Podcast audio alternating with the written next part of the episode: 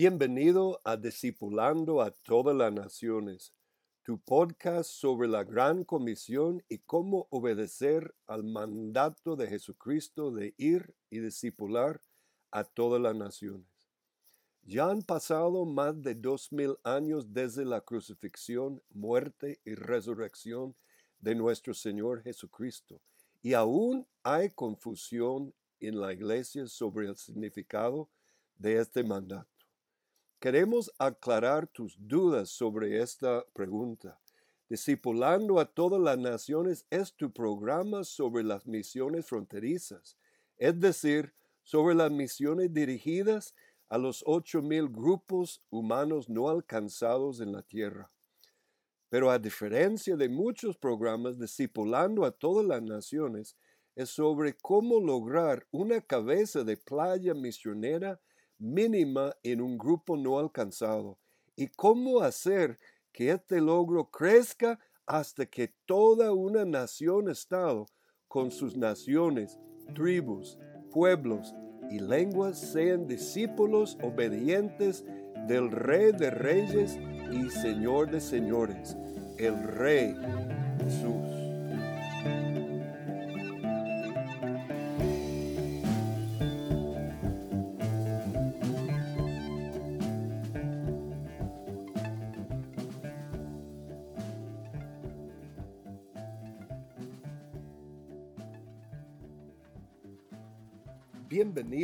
Discipulando a todas las naciones, tu programa sobre las misiones fronterizas y la gran comisión del Rey Jesús. En esta ocasión presentamos la oración imprecatoria, Fuego Santo de Dios.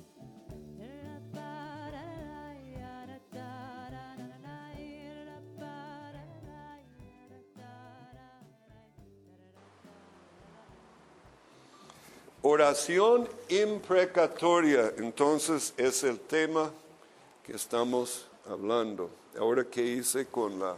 Aquí está. Entonces, con esta introducción, resistencia o resistir los tiranos es obediencia a Dios. La iglesia de hoy tiene que preguntarse cómo podemos justamente, bíblicamente, resistir los tiranos. Y eso es una de las respuestas más poderosas que tiene la iglesia. Pero la iglesia no lo hace. Inclusive dije a Lester, si la iglesia a nivel mundial empezara a orar esta oración dentro de su liturgia, dentro de su culto, rapidito muchos de los enemigos del Señor serán puestos bajo nuestros pies. ¿Qué dijo Pablo en Romanos 16?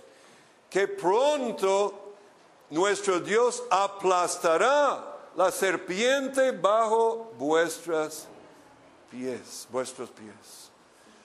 La serpiente no está puesto bajo nuestros pies y va rugiendo a través de, los, de la injusticia de los jueces, la injusticia de los diputados, la injusticia del presidente, la injusticia en la sociedad y tantas cosas que suceden, ¿verdad?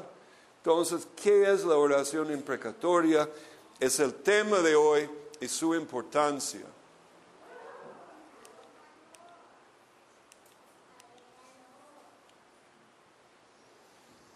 La estrategia de la oración de fuego santo.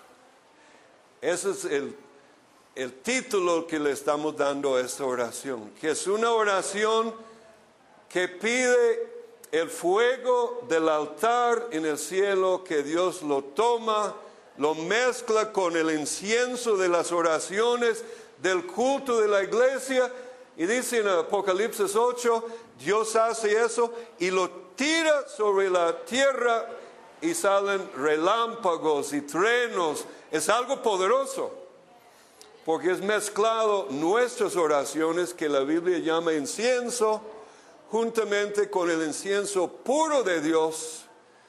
Así que si ora algo malo o equivocado, Dios lo purifica con el incienso de Él.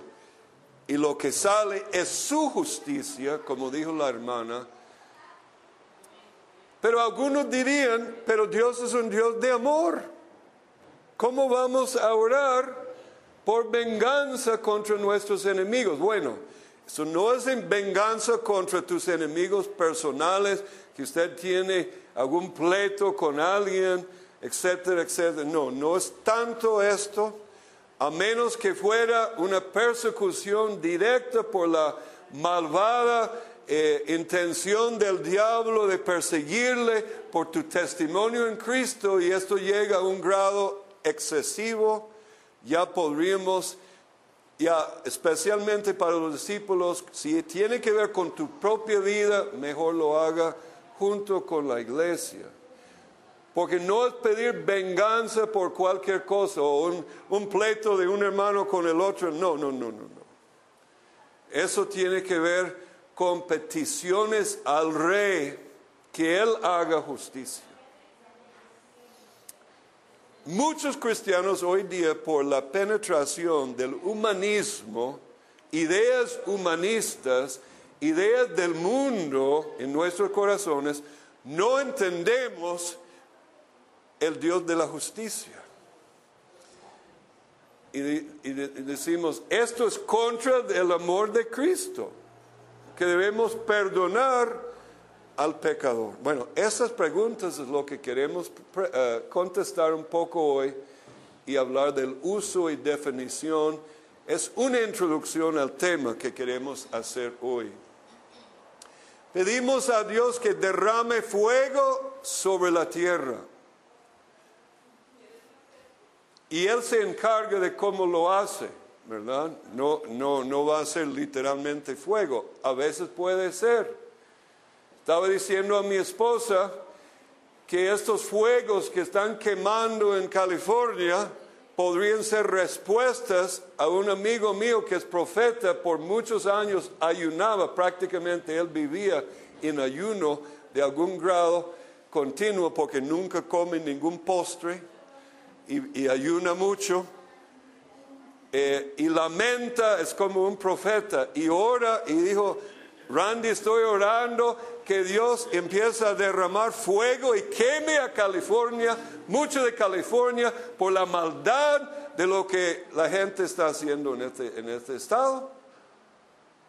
Y, un día me dijo que estoy triste porque parece que Dios no me contesta. Y miro lo que está pasando, no sé si han visto la noticia. ¿Será una respuesta? No sé. Dios se encarga de, cómo Él juzga la maldad, ¿verdad? Pero ciertamente los políticos de California están llevando California por un camino no cristiano. Eso sí sabemos. Oh, oh, ¿qué pasó? Como que se me brincó.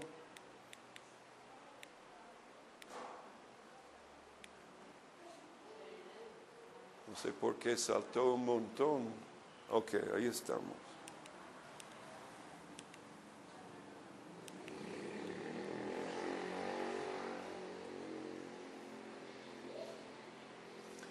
Entonces, esto es una táctica de guerra, una táctica de resistir la maldad.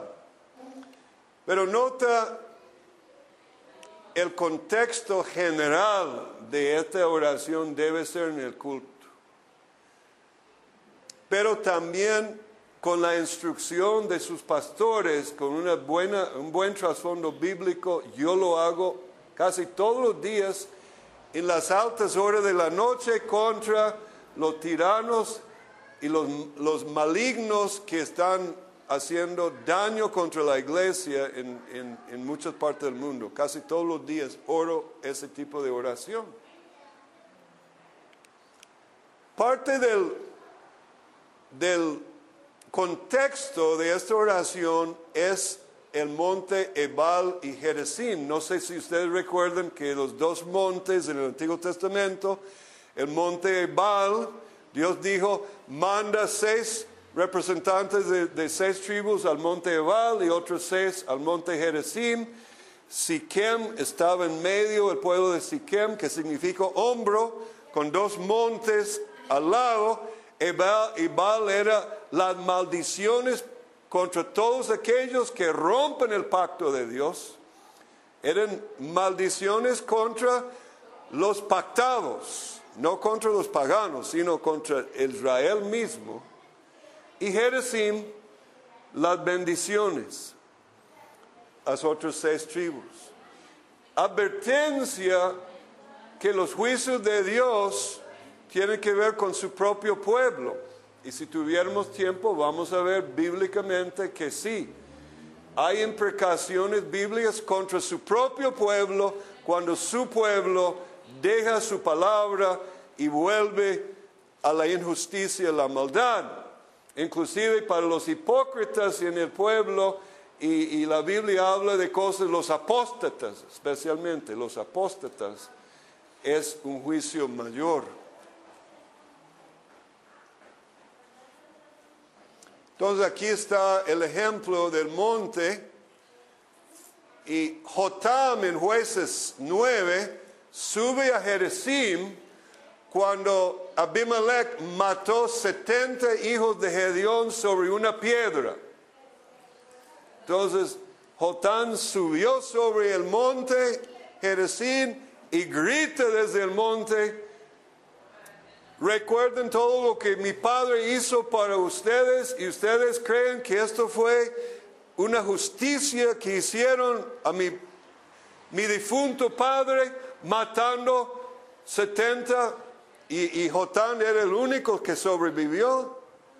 Si es justo, bueno, allá ustedes, pero si esto es malo, que fuego salga de Abimelech y que fuego salga. Entonces él hace una oración, una declaración, una imprecación de fuego que les va a quemar por lo que han hecho si Dios juzga que ustedes hicieron esa matanza, ¿verdad?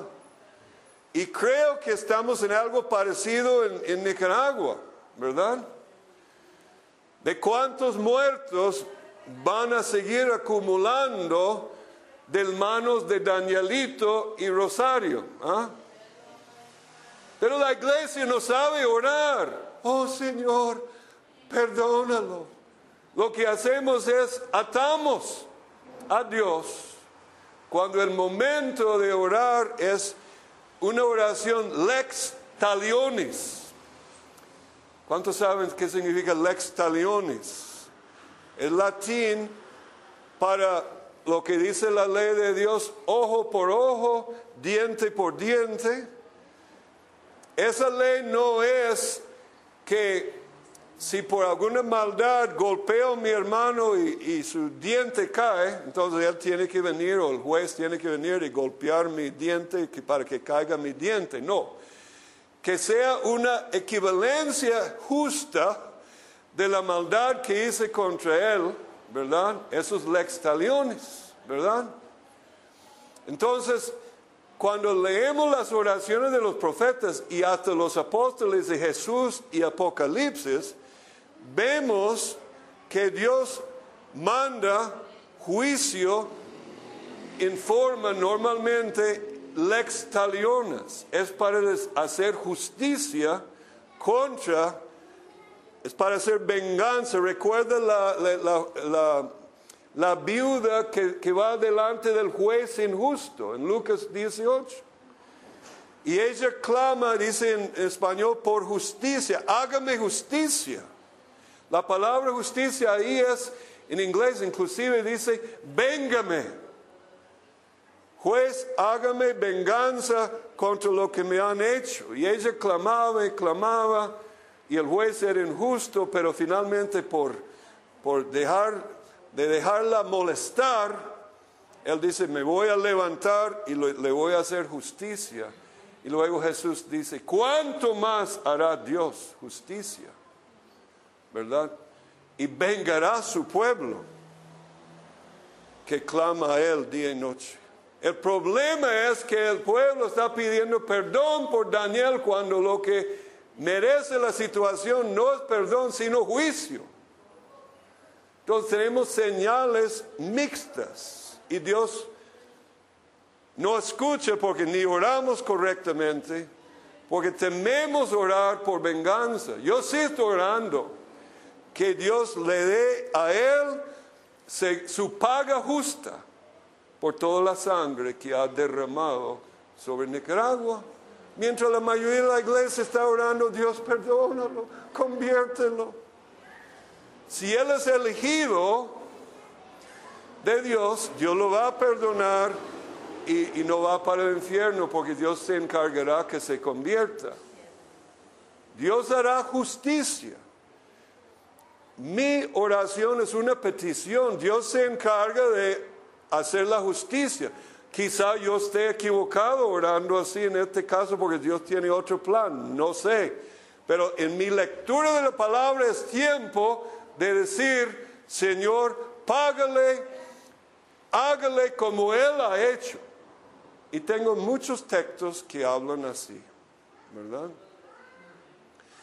Pero muchos no quieren esta oración. Dios es amor. Sí, Dios es amor. Pero si Dios es amor, también Dios es justicia. Si Dios no es justicia y solo es amor, Cristo murió en vano. ¿Por qué murió Cristo? Por nuestras injusticias. Y tiene que ver justicia. La iglesia se cree más justa que Dios, más amoroso que Dios. Y el humanismo moderno es tan altivo que considera la Biblia injusta, porque ellos son más justos que Dios. No, están muy equivocados. Y justo como oró Jotán, fuego cayó y Dios se encargó de hacer justicia contra Siquem y contra Abimelech en este caso. Y eso en este caso son juicios pactuales, juicios contra gente que se pone son judíos, israelitas, pero un rey malvado, ¿verdad? Y un pueblo de Israel malvado.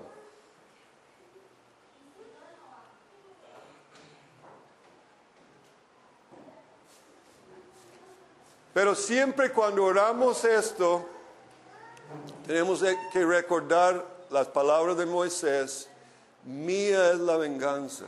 De hecho, quizá hay tanto enojo y venganza humana en la tierra porque la iglesia no ora así. Porque la iglesia se libera, en Nicaragua la iglesia podría liberarse de tanta ira y tanto enojo que han acumulado por la sangre inocente derramada en Nicaragua. Y cuanto más la iglesia en Irak, donde han matado miles de cristianos, los musulmanes, destruyendo iglesias, etc. Y en China ahora quemando iglesias, destruyendo iglesias el presidente Xi, que va camino radical comunista otra vez. Pero los pastores no quieren enseñar eso porque les da miedo. Porque la reina sangrienta de Escocia temblaba ante las oraciones, pero no solo oraciones personales de Knox, la oración que Juan Knox dirigía en la iglesia de, Escocia, ella temblaba porque ella sabía el poder de la oración y de hecho oraron hasta que esta reina fue aniquilada por Dios. Knox nunca lo tocó, la tocó con espada. Dios se encargó. Esa es la espada que tiene la iglesia, pero la iglesia no la usa. Porque tenemos un concepto humanista de amor mieloso. Por eso la ofrenda en Levítico nunca se ofrecía con miel, tenía que ser sin levadura. Miel es el amor humano. La ofrenda divina no es con miel. Eso es un amor falso, un amor sin justicia, un amor eh, que niega la palabra de Dios. Mía es la venganza, mía es la retribución. no es suya, pero sí podemos orar. Pero la iglesia no sabe orar así. Yo creo que nunca escucho en ninguna iglesia oración así. Solo yo escucho a mí, los demás no. Muy pocas. Y es, hay una necesidad, y era una práctica de la iglesia de la reforma. Por eso volcaron el mundo entero de Europa en su, en su momento. La iglesia de hoy es ignorante de la palabra en ese sentido. Es interesante la relación entre la alabanza y la venganza de Dios. El primer uso de aleluya en los salmos es después de la, de imprecaciones de Salmo 104, uno de los salmos de oraciones de fuego, de juicio, de castigo, terribles oraciones del salmista. Sean consumidos de la tierra los pecadores. Ahora, ¿qué pasaría si oramos así? Dios nunca va a matar ningún elegido de Él antes que se convierte. Él tiene control. Usted solo ora y Dios hace lo que es justo. No hará el juez de toda la tierra, dijo eh, Abraham cuando oraba por Sodoma y Gomorra. Justicia, claro. Entonces, ¿cómo se le ocurre a Dios ir y quemar y destruir Sodoma y Gomorra? y Abraham empieza a interceder.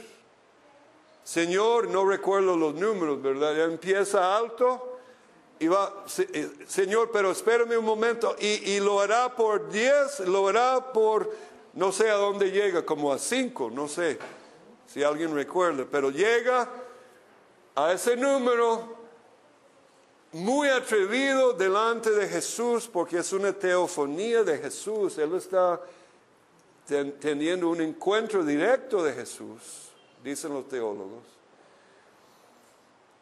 Y por cinco no lo va a quemar, entonces no se preocupe, el pecador que es de Dios no se va a morir antes de arrepentirse. Dios se encarga quién muere y quién no, y quién sea salvo y quién no. Nuestro rol es orar.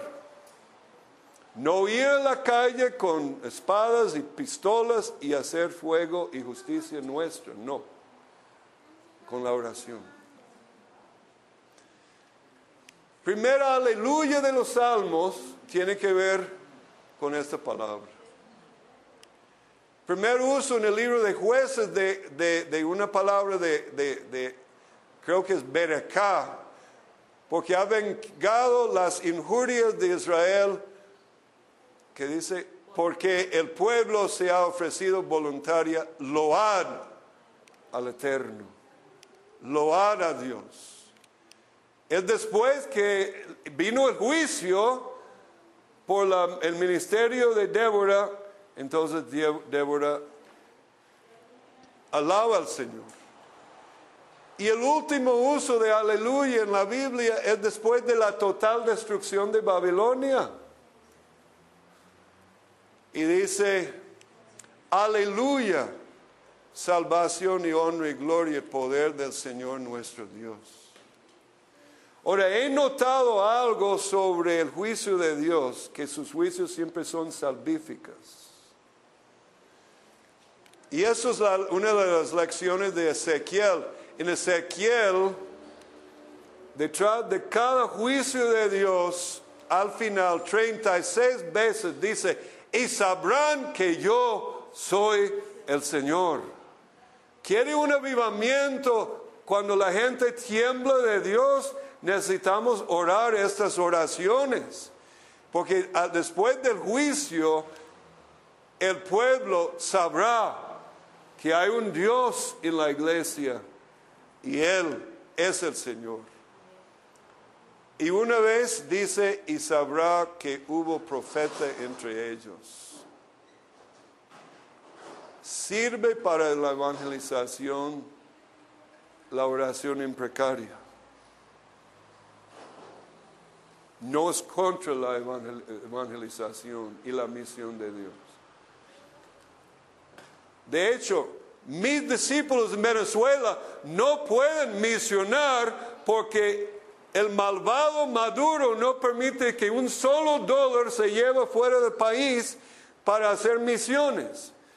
Los bautistas de Estados Unidos están apoyando una pareja de misioneros nuestros que van lejos a un país no alcanzado, pero no pueden ser apoyados por la iglesia de Venezuela por la malvada injusticia de Maduro. Ya yo no oro por su conversión, yo oro por el juicio contra él y contra su gobierno que se haga con él según y conforme a sus obras contra el pueblo de Venezuela y contra Dios. Si es un elegido y Dios lo va a salvar, Dios se encargará. Pero el momento llega cuando la iglesia tiene que orar bíblicamente y no como humanistas. Los pastores no enseñan esto que yo sepa, Miguel, en ningún lado. Les da miedo. Por eso me llaman el vikingo de las misiones. Que no me da miedo. Les voy a decir el consejo de Dios, guste o no. Hay un problema en estos salmos que se llama censura humanista de la Biblia. Ahora voy a hablarles de la censura de la Biblia por pastores y teólogos que se creen más justos que Dios. Y eso incluye católicos y protestantes. Disculpe que le estoy bloqueando aquí, pero por el, por el ángulo, bueno, sí puedo pararme más atrás. Disculpe. Me cuesta un poco más de aquí. La liturgia de, de las horas católicas, los leccionarios, ¿cuántos saben que es un leccionario? Casi en la iglesia evangélica aquí no lo usan mucho. Son programas de lectura de la Biblia eh, por épocas y por todo el año. Entonces citan la Biblia y, eh, y es parte de la liturgia en algunas iglesias. Bueno, en estos leccionarios y el leccionario común de la iglesia reformada moderna de y también de muchos grupos protestantes y en varios textos impresos, los salmos imprecarios han sido censurados. Es decir, el hombre moderno, hasta el cristiano moderno, el pastor moderno, se cree más justo que Dios. O es un cobarde que teme al pueblo, que el pueblo va a reaccionar. Un pastor estaba escuchando un mensaje sobre este tema y dijo, nunca he visto una situación con unos jóvenes que estaban enseñando eso en Estados Unidos, la reacción violenta contra la palabra de Dios sobre esta enseñanza. Prueba que la iglesia, y esos son cristianos, son más humanistas más de la religión del humanismo que la Biblia hoy en día. Yo tengo una preocupación. No será más, no es que sean humanistas, sino es el temor al fuego de Dios, al juicio de Dios, porque nos puede alcanzar. Entonces quizás por eso no la oran así. Es, es una pregunta que tengo. Puede ser ambos casos, ¿sí? Que ellos mismos tienen miedo, ¿sí? Dice la hermana, que tienen miedo que les va a tocar a ellos también. Bueno, Dios se encargará de cómo contesta, ¿verdad? Las oraciones. Y orar así te hace pensar también eh, vivir correctamente y estar en perdón con Dios, ¿verdad? Pues no vamos orar por la justicia si nosotros mismos estamos en el mismo pecado. Pero mayormente estamos hablando de, de pecados a nivel de tiranos, a nivel de persecuciones extremos, a nivel de situaciones donde la iglesia no tiene otra cosa que hacer, tenemos que orar y- y- y permitir y soltar el juez de la tierra que él haga su justicia. Y francamente eh, me he eh, cansado a veces orando contra Daniel y contra Rosario y Dios me recordó de, de Lucas 18. Dice que no hará el Señor justicia contra para su pueblo que ora día y noche. Y dice que el propósito de esta parábola era enseñar, orar y no desmayar. Entonces, a veces nos desmayamos porque, y he querido desmayarme porque me afecta el ministerio también en Nicaragua, afecta a todos los amados pastores e iglesias en Nicaragua. eh, y siento tanto que ellos sean librados, ¿verdad? Que quisiera que la justicia sea presura. Pero vendrá en el tiempo de Dios, ¿verdad? Y tengo que confiar en Él y seguir clamando. La iglesia tiene que seguir clamando por justicia. Y para no usar mis propias palabras, yo practico leer el texto delante del Señor y lo aplico a la situación que sea equivalente. Entonces, no estoy orando mis palabras, estoy orando los salmos aplicándolos contra el enemigo. Ahora, eso no es para venganzas personales, por favor, eso no es para cosas así. Eso es- por eso normalmente es recomendado en la liturgia de la iglesia conjunta. Pero ¿qué hará en Nicaragua? Que ni pueden hacerlo en conjunto, ni en Cuba orar así, porque en cada culto hay espías de Raúl ahí. Usted nos comentaba la vez pasada, hermano Randy, de que en Nicaragua esta oración, esta enseñanza llegó tarde. Llegó tarde. Llegó tarde porque cuando se dieron cuenta ya tenían encima al equipo militar de Ortega. Entonces, para ellos sí llegó tarde, para nosotros no. Ahora, yo creo, tal vez un poquito de respuesta a su pregunta. Yo creo que la mayoría de oraciones las iglesias están determinadas por la ignorancia. Exactamente, exactamente. Gastamos más tiempo orando por el dedo gordo de mi tía que, que tiene un dolor en su dedo gordo, que orar las oraciones y, y no, no mengo que hay que orar por los enfermos de la iglesia, pero si solo llegamos hasta ahí, estamos muy pobres, hermanos. Esas son oraciones que cambian naciones. Estuve en el culto de Voz de los Mártires el otro día y yo en mi lugar orando mientras los hermanos orábamos por todos los países perseguidos, ¿verdad? Pero yo me encargaba de orar en las situaciones donde merecía oraciones imprecatorias, ¿verdad? Yo con Dios, porque no está, cada quien estaba orando, ¿no?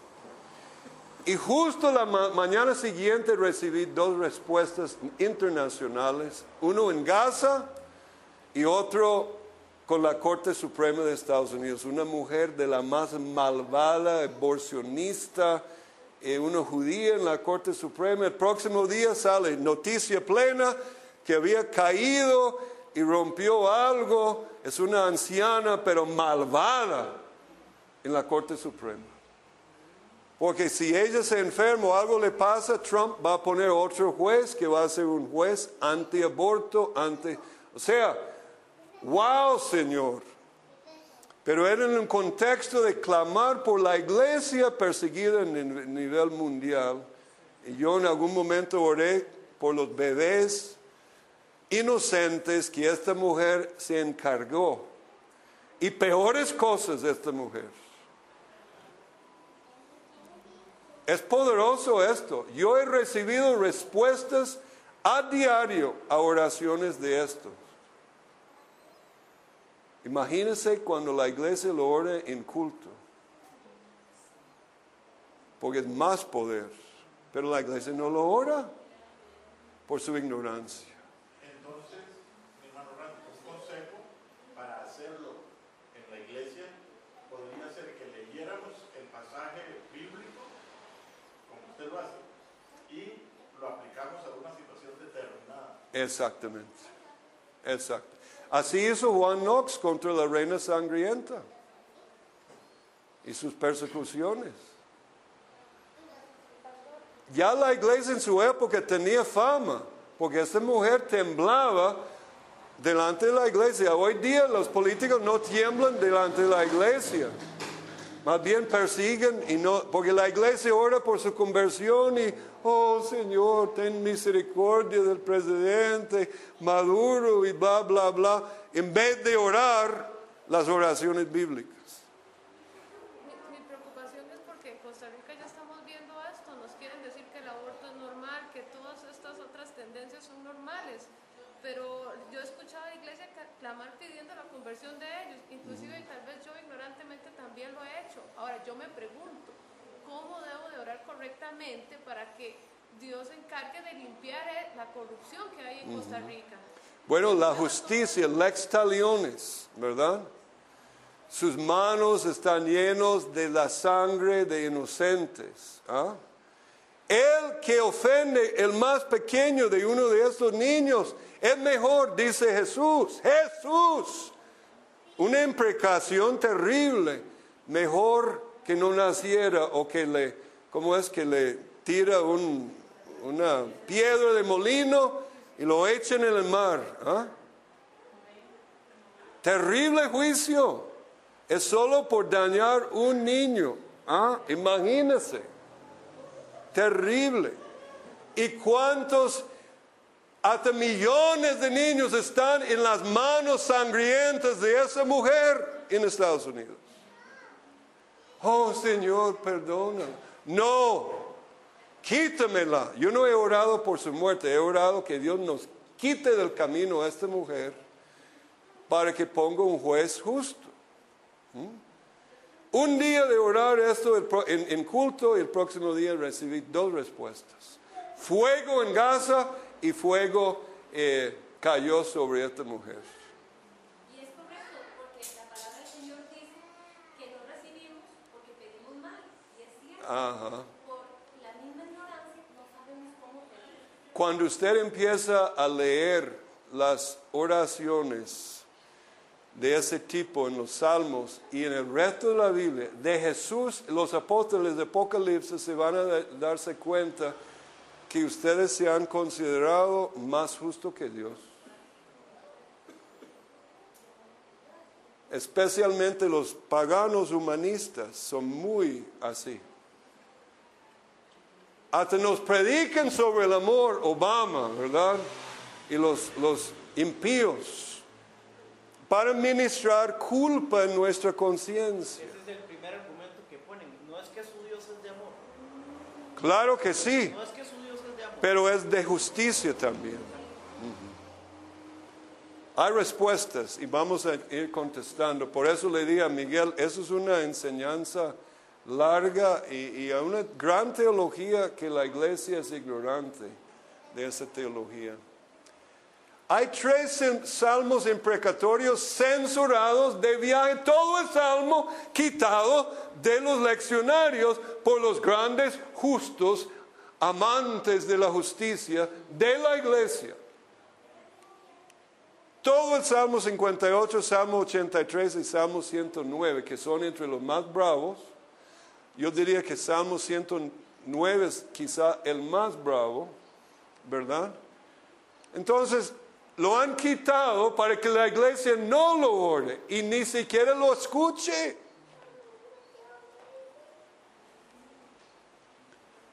Mira lo que dice solo Salmo 58. Eh, en, en versículos 1 y 6 alista los pecados de los mali- ma- malignos. Siete al final son las peticiones de juicio. Termina en alabanza. Qué interesante. Dios espera que la iglesia le alabe por sus juicios. Entonces los hombres dirán, ciertamente hay recompensa para el justo, ciertamente hay un Dios que juzga la tierra y que va a pasar, va a terminar en salvación. ¿Por qué? La gente va a saber que hay un Dios que juzga.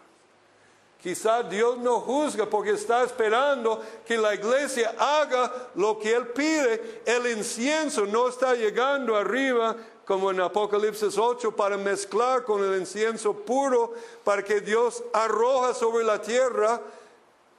Eso es el ciclo hidrológico de la oración. Sube y luego Dios lo mezcla y me gusta esa parte porque es la, la pura incienso, Él purifica nuestros errores en la oración, el fuego lo quema y lo purifica y lo que queda que es justo para Él, lo que es bíblico, ¡pum! sobre la tierra.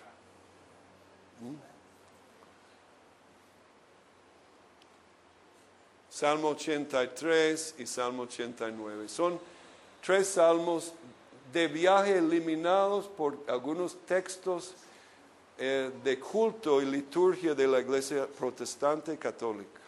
Increíble. Me indigna ese tipo de, de teólogo y líder en la iglesia. Porque tienen miedo del pueblo. Que alguien se va a quejar sobre la oración de la mañana, pastor. Muy duro, pastor. Bueno, allá usted.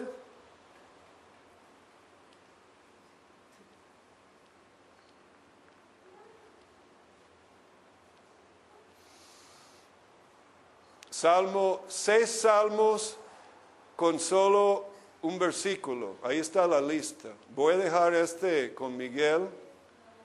Mira los salmos, seis salmos que simplemente en los leccionarios borren el versículo por vergüenza contra Dios. Tienen vergüenza de su palabra y vergüenza eh, de los salmos. Son eliminados estos salmos en muchos leccionarios.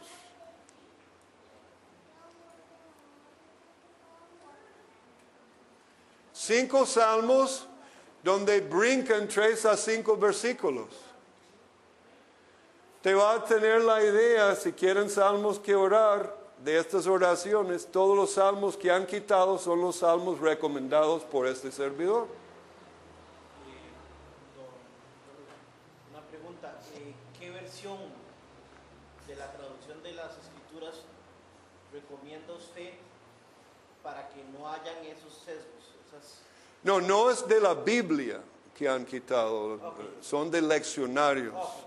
Lectur- lecturas de libros de liturgia que algunas iglesias protestantes usan, estas, todo el mundo tiene esos libros, entonces van leyendo y ni se dan cuenta que ha sido borrado, pero no de la Biblia en sí. Gracias por la pregunta, porque quizá algunos pensaban que yo estaba hablando de la Biblia, no, los leccionarios.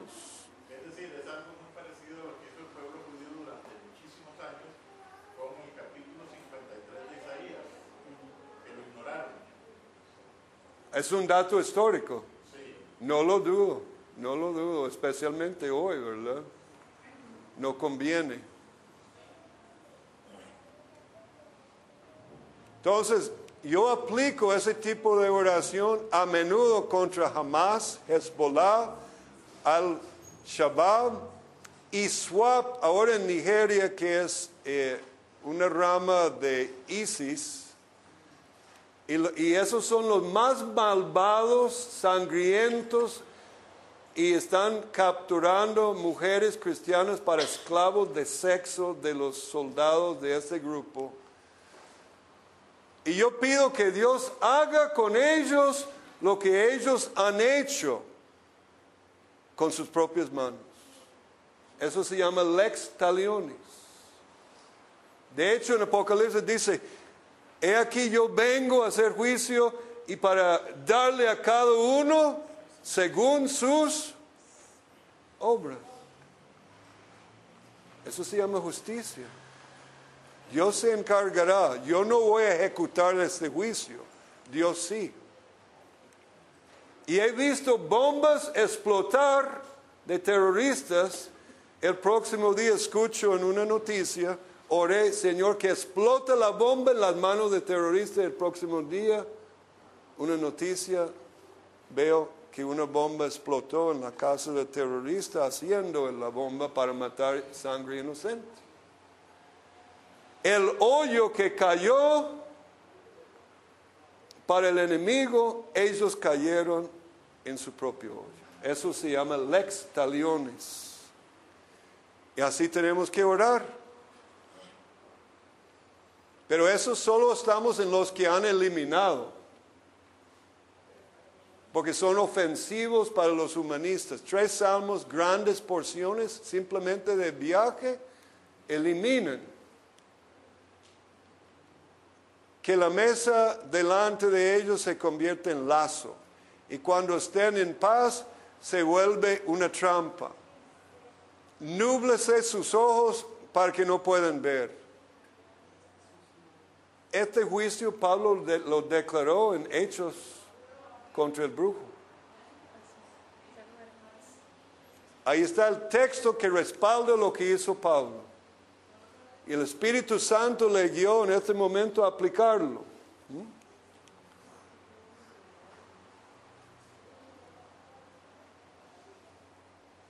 Sea desolado su campamento, ¿ah? muy, aplicable a, a terroristas y perseguidores. Nadie habite en sus tiendas, porque han perseguido. Ajá. Dios ha permitido por alguna razón que su iglesia sea herida y luego ellos lo clavan, entonces el justo juicio por lo que han hecho es esto. O sea, eso es aplicable directo a la iglesia perseguida. Añade iniquidad a su iniquidad y no, no entren en tu justicia. Sean borrados de del libro de la vida. O sea, son juicios terribles. Órelo. Dios se encarga, si son sus elegidos, no van a ser borrados. Pero si son de la cizaña, que es tiempo de que sea juzgado, Dios se encarga. Pero a menudo no se hace porque no oramos.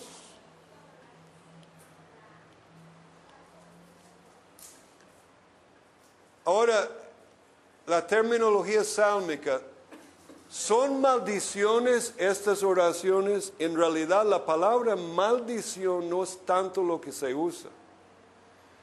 Normalmente la palabra maldición, que curiosamente es Alá en he- hebreo, curiosamente, ahí está hebreo Alá, y la pronunciación, pronunciación sería casi igual que el Alá de los árabes. Eso es un dato curioso. Eh, solo lo tiro ahí, no estoy diciendo nada, pero es curioso. No porque la palabra maldecir se usa más bien para hablar de las palabras de los malos. O sea, los malos usan ese tipo de maldición. La Biblia usa otra palabra para las oraciones imprecarias. Son salmos normalmente que llaman lamentos, salmos de lamentación, peticiones al Señor que actúe contra los malos y malvados, son peticiones ra. La palabra ra, aquí está dos formas en el hebreo, eh, eso es un vocal y, sale igual, ra o ra, la pronunciación es igual. Entonces, a veces eh, un comentarista que estudié que me ayudó a ver esto, eh, él prefiere llamarlo peticiones ra. La palabra ra tiene que ver con aflicción, problemas, este, tribulación. Entonces, póngalo, Señor, en situaciones ra, ¿verdad? A menudo son, entonces, podemos decir, porque imprecatoria sabe, casi es como una maldición, ¿verdad? No es tanto maldición, sino es un juicio justo contra lo que ellos mismos han hecho. Entonces, hay peticiones que podemos llamar peticiones ra, donde el salmista usa esta palabra ra en hebreo, no la palabra Alá. Ahora, para entender los salmos, tenemos que entender la cosmovisión hebraica que podríamos verlo resumido en Salmo 1 y Salmo 2. Entonces, la introducción de los salmos, Salmo 1, Salmo 2, nos da como el contexto para todo el eh, libro de los salmos, que son cinco libros, ¿verdad? Por eso algunos dicen que la Biblia realmente tiene 70 libros. Y eso me gusta, porque 70 es el número de las naciones. Tiene 66 libros, pero si contamos 5 libros en los salmos, sería 70 libros. El manual de Dios para las naciones. La ley de Dios para las naciones. La Biblia. Entonces, en Salmo 1 vemos la relación basada en la intimidad con Dios. Entonces, aquel cristiano que tiene esta intimidad de meditar día y noche en su palabra, va a saber cómo orar según su espíritu. El carácter del justo vemos en Salmo 1. Y también vemos el carácter de los malos. Pero los malvados, los malos no son así. ¿ah? Que no están meditando en la palabra de Dios día y noche. Que no son como árboles plantados juntos a corrientes de aguas, que lleva su fruto en su tiempo. Y, y, Salmo 1 nos da el fin de los justos y el fin de los malos. Porque Salmo 1 también habla de lo que va a pasar, los malos perecerán. Y luego en Salmo 2 vemos la rebelión de las naciones, la rebelión de los reyes, la rebelión de los jueces y el poder de la oración de los justos. ¿Mm? Dice que eh, Dios los va a castigar con vara de hierro. Qué curioso que en Apocalipsis, cuando Jesús visita las siete iglesias, hay una iglesia que dice, el que vence le dará vara de hierro para gobernar las naciones. Dios da a su iglesia la vara de hierro ahora mismo. Y podemos gobernar con vara de hierro contra los malvados por estas oraciones. Por eso son secretos y la iglesia no los usa porque tiene miedo. Y quizá por eso el dicho tico, bueno, no sé si es tico, pero fue de Figueres, dicen que los molinos de Dios muelen lentos, pero muelen seguros. Dios en su momento va a juzgar y quizá dura más porque la iglesia no está clamando día y noche para esta situación.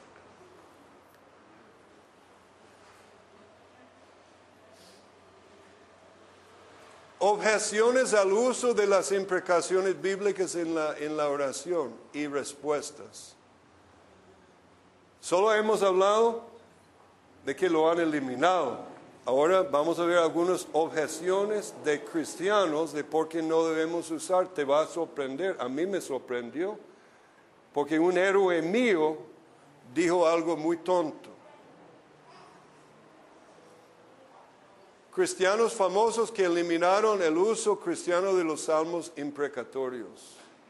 C.S. Lewis es mi héroe, ¿no? Un héroe, un gran hermano, filósofo. Dice, demoníaco, terrible.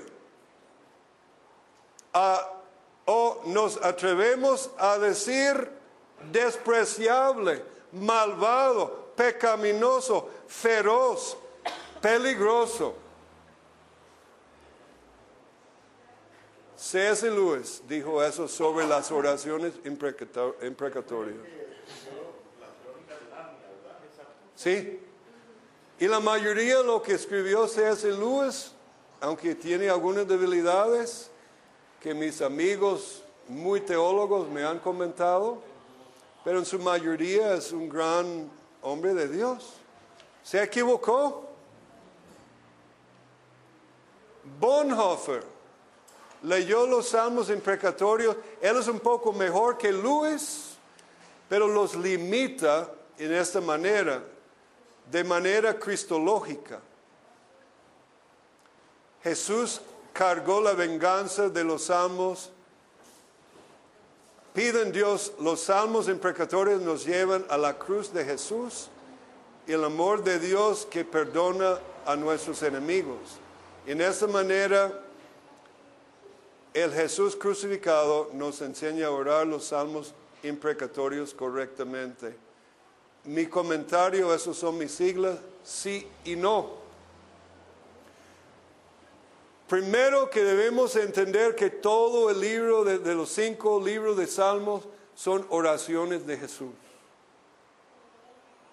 Es el libro por excelencia de oraciones de Jesús. De hecho, David en primera, eh, creo que es primera o segunda Samuel 23, dice que Dios, el Espíritu de Dios habló por mí cuando habla de los salmos. Dios habló por David cuando escribió la mayoría de los salmos. Todos son inspirados por el Espíritu. Pero ¿quién es el Espíritu de Dios? Es el mismo Cristo. O sea, la Trinidad ontológica, la Trinidad es el mismo Dios, no es otro Dios. Y parece que algunos cristianos son marcianos, no marcianos de Marte, sino del hereje Mar- Marción, no sé si lo estoy pronunciando bien, Marción, no sé cómo se produce en español, pronuncia Marci- Mar- Marción, decimos en inglés, Marción. Era un hereje que decía que- básicamente que el Dios del Antiguo Testamento y el Dios del Nuevo Testamento prácticamente son dos dioses diferentes. Fue un gran hereje y para muchos evangélicos hoy día prácticamente son marcionitas. O podemos decir que están en la luna.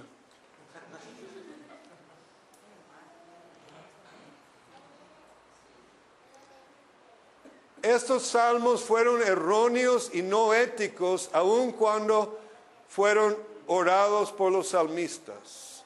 Comentario del púlpito, un comentario evangélico. Ya mencionamos C.S. Lewis, reflexiones sobre salmos, es donde él dijo eso. Respuesta, fueron inspirados y juntados bajo la guianza del Espíritu Santo. Y aquí está el texto, es segundo de Samuel 23. Estas imprecaciones no son de verdad la palabra de Dios. Según 2 Timoteo 3, 16, todas las escrituras. No solo esto, en Lucas 24 Jesús dice, esto fue lo que fue escrito de mí en la ley de Moisés, en los profetas y en los salmos. Todos los salmos impre- imprecatorios más bravos son oraciones de Jesús. ¿Cómo es que algunos hermanos se, se, se toman el lugar de ser más justos que Dios? ¿Quiénes somos? dirá el, barro al alfarero cómo debe formarme. Él es Dios, yo soy criatura. Él es infinito, infinito. Él es omnipotente. Él es omnis- omnisciente. A mí me indignan estas ideas de, de cristianos. Hechos 1, 15 al 20. Hermanos, tenían que cumplirse la escritura en que por la boca de David el Espíritu Santo predijo. ¿Ah? Más claro, no hay. Jesús proclamó en Mateo 23 imprecaciones, ocho imprecaciones. Ay, ay, ay. Y usted los puede leer en Mateo 23, ocho veces. Terribles cosas Jesús proclamó. Es decir, el Jesús el Dios de la Biblia no es el Dios de muchos cristianos en su mente. Tienen otro Dios. Por eso digo un Dios humanista. Donde el hombre es el centro, el hombre tiene el trono, no Dios que debería tener el trono y tiene el trono y gobierna desde su trono y él no pregunta al hombre lo que él tiene que hacer para hacer justicia, pero permite a su iglesia co-gobernar por él, con él, por medio de la oración y la proclama de su palabra.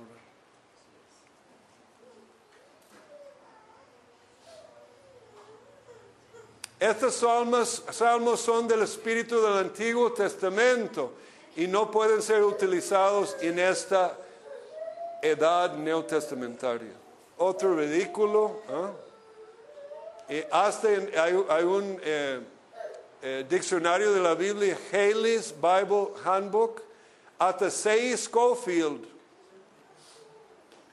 lo elimina también el uso de la oración. Eh, ¿Qué es esto? Eso es el dispensacionalismo. O sea, estas oraciones quedaron para la dispensación del Antiguo Testamento. Ya estamos en el amor del Nuevo Testamento. Bueno, entonces, hermano, le voy a dar una oración del amor del Nuevo Testamento. Si no le gusta. Apocalipsis, versículo capítulo 6.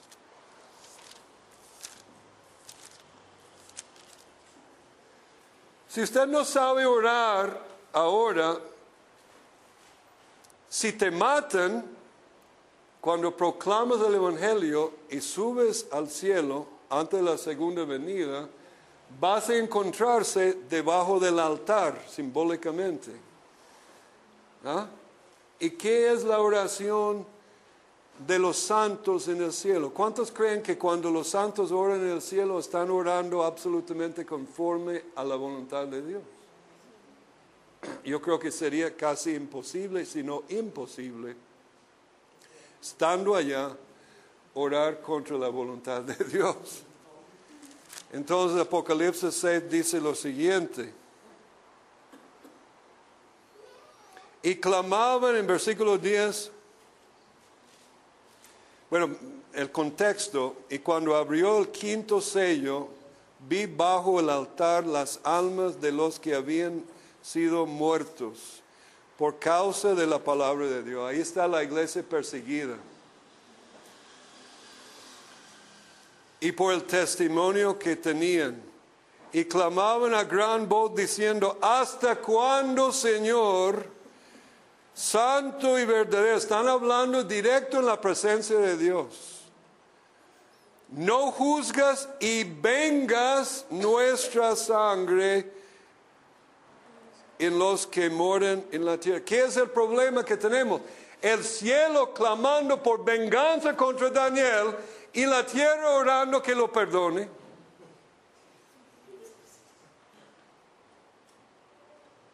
¿No es cierto? Más bien la mitad de la iglesia en Nicaragua está al lado de él y lo están protegiendo. Para peor. Y lo mismo ocurre en Venezuela. Porque los pastores no están predicando la palabra de Dios muchas veces. Y si la iglesia de Nicaragua empezaron a orar eso, pronto Daniel recibirá su justo pago. Lo que él merece como pago por su obra. Hace poco vi una noticia en que Daniel Ortega amenaza a los cristianos que oran en contra de él, en contra de su reino. ¿Él hace qué? Amenaza. Exacto. Por eso tiene sandinistas. Nuestro director ahí, en cierto lugar, mejor no hablo más, este, tienen ese problema en su iglesia. Por eso hay que enseñar en lo que podamos allá y que oren en su casa o en grupos de gente muy conocida, ¿verdad? Ahora aquí sí podemos, aquí orar lo que nos, lo- como nos dé la regalada gana, bajo la palabra de Dios, siempre bajo la palabra de Dios. No lo que queremos humanísticamente, sino lo que la palabra dice. Bueno, eh, vamos más rápido. Estas peticiones fueron superados y trascendidos por el Espíritu del Nuevo Testamento. Otra vez, teología dispensacional. Aquí estoy hablando del Nuevo Testamento, libro de Apocalipsis.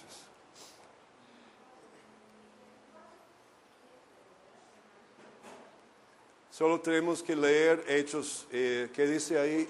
8:20, 1 Corintios 14. Toda esta información no tenemos tiempo de mirarlo. Eh, mira lo que Pablo pide contra Alejandro, es un, es un juicio lex talionis. Dice, Alejandro el caldero es, no lo puedo leer por mi ángulo. Calderero me hizo mucho daño, el Señor le retribuyerá conforme a sus hechos. Nota la oración lex talionis. Él recibirá, entonces ora, Daniel, Señor, Daniel debe recibir su justo pago.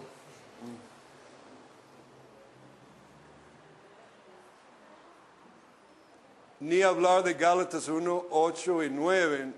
Pablo dice que los, hasta los falsos maestros dice que sea anatema. Ahí eso es una maldición literalmente. Si aún nosotros, un ángel del cielo, les anunciara otro evangelio contra al que le hemos anunciado, sea anatema, maldito. Esa es una imprecación ya de maldición. Y lo hace otra vez en eh, 5.12. Aquí lo hace dos veces. El problema, hermanos, es que no estamos leyendo todo el consejo de Dios. Claro que sí, Dios es amor. Dios es amor, pero Dios es un Dios de juicio y de justicia. Conmigo o sin mí y sin usted, Él va a juzgar. Pero quizá la iglesia vivirá mucho mejor obedeciendo el texto y creyendo la Biblia en nuestras oraciones. Ahora, tengo que ver el tiempo. ¿Cuánto, cua- ¿Cómo estamos? 15 minutos. Ok, voy a saltar algún material porque quiero llegar a la parte que ya mencioné, pero ese PowerPoint eh, tiene mucho material que le voy a mandar.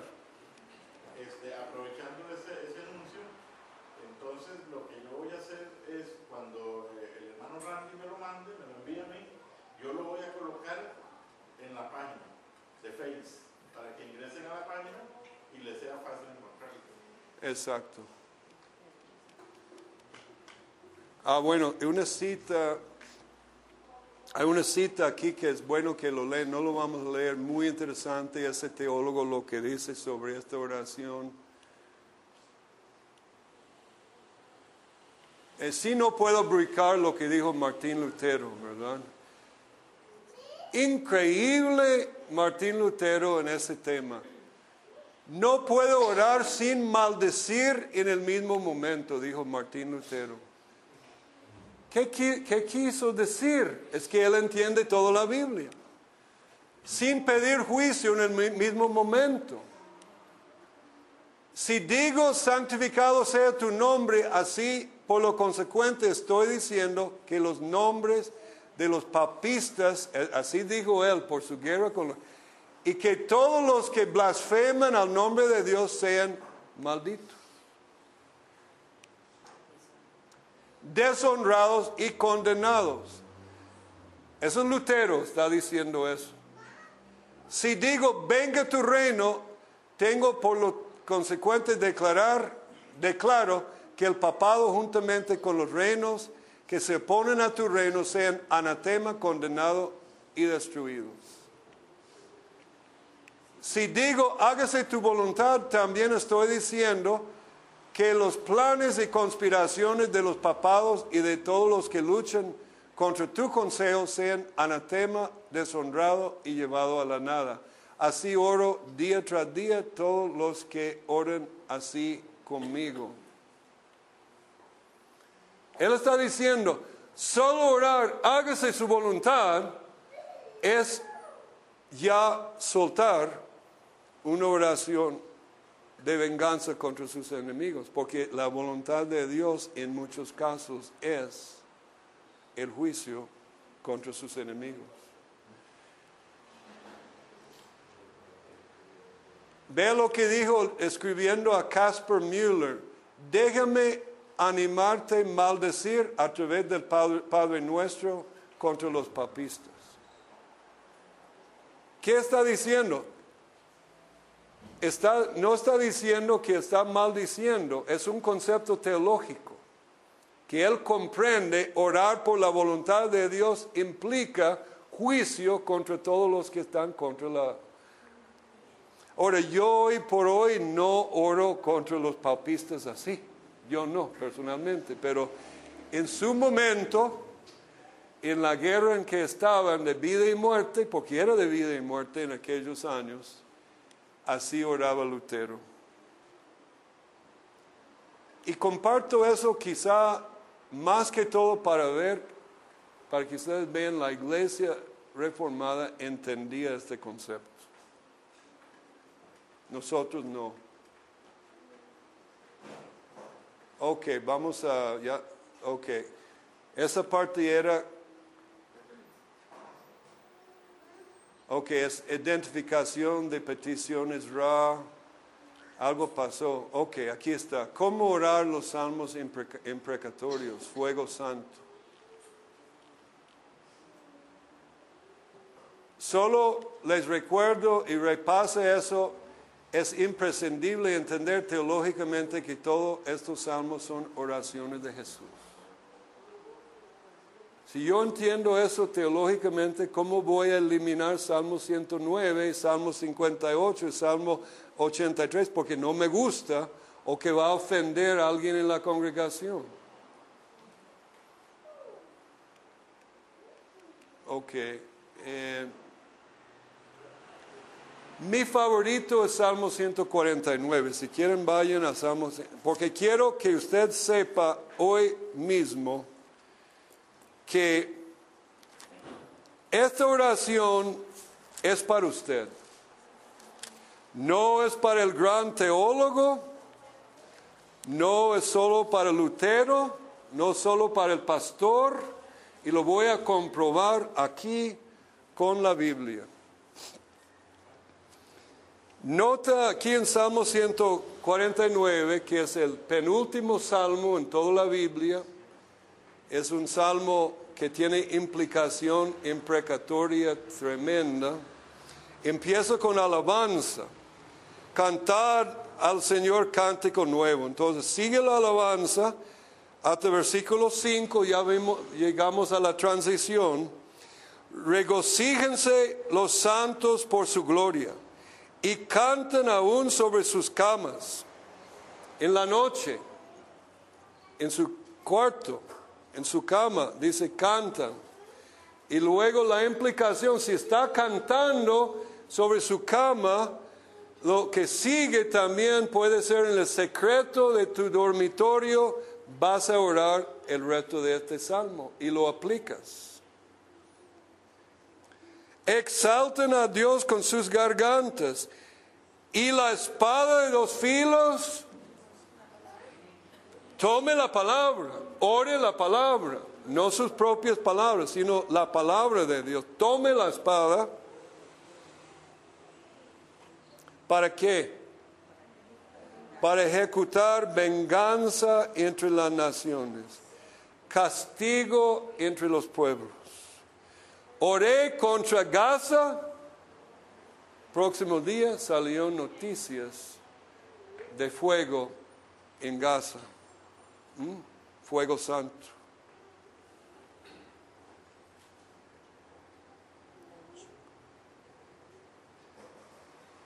para aprisionar a sus reyes con grillos. Es interesante esta palabra, aprisionar. Esta palabra es asar y no quiere decir cocinar eh, eh, como cocinar carne asada, no. Es asar en hebreo, que significa atar, pero la implicación asar es la misma palabra de atar el buey al yugo. Y por otra enseñanza, hermano pastor, algún momento podemos dar sobre la gran comisión.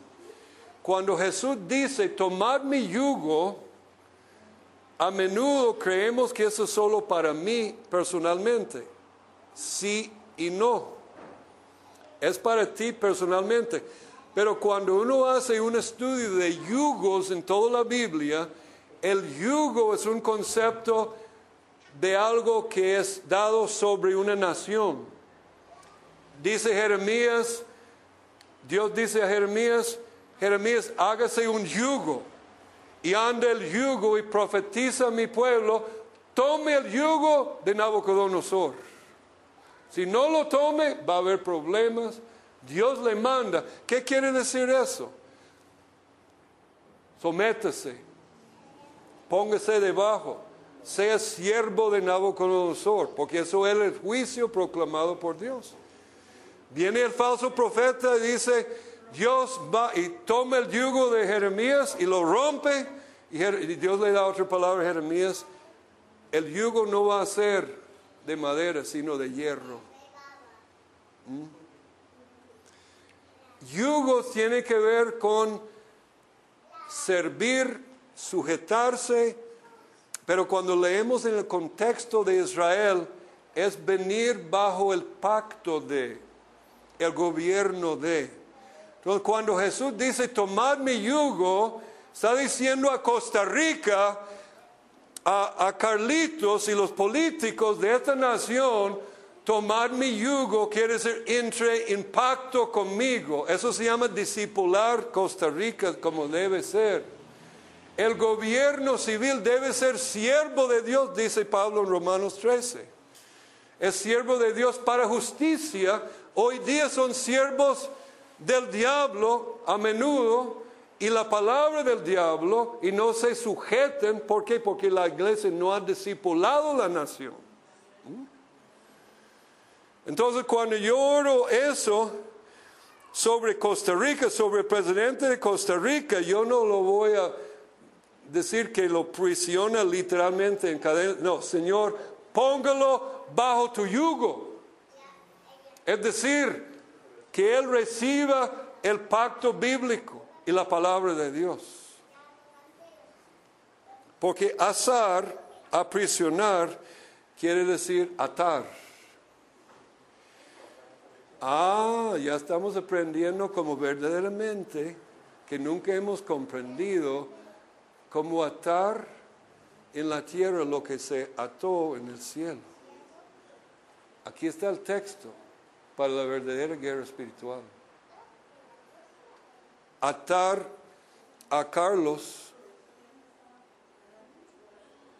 como es el, se me fue Alvarado Quesada, atarlo al yugo y su gobierno. Es decir, haga pacto con Jesús, sirva a Jesús.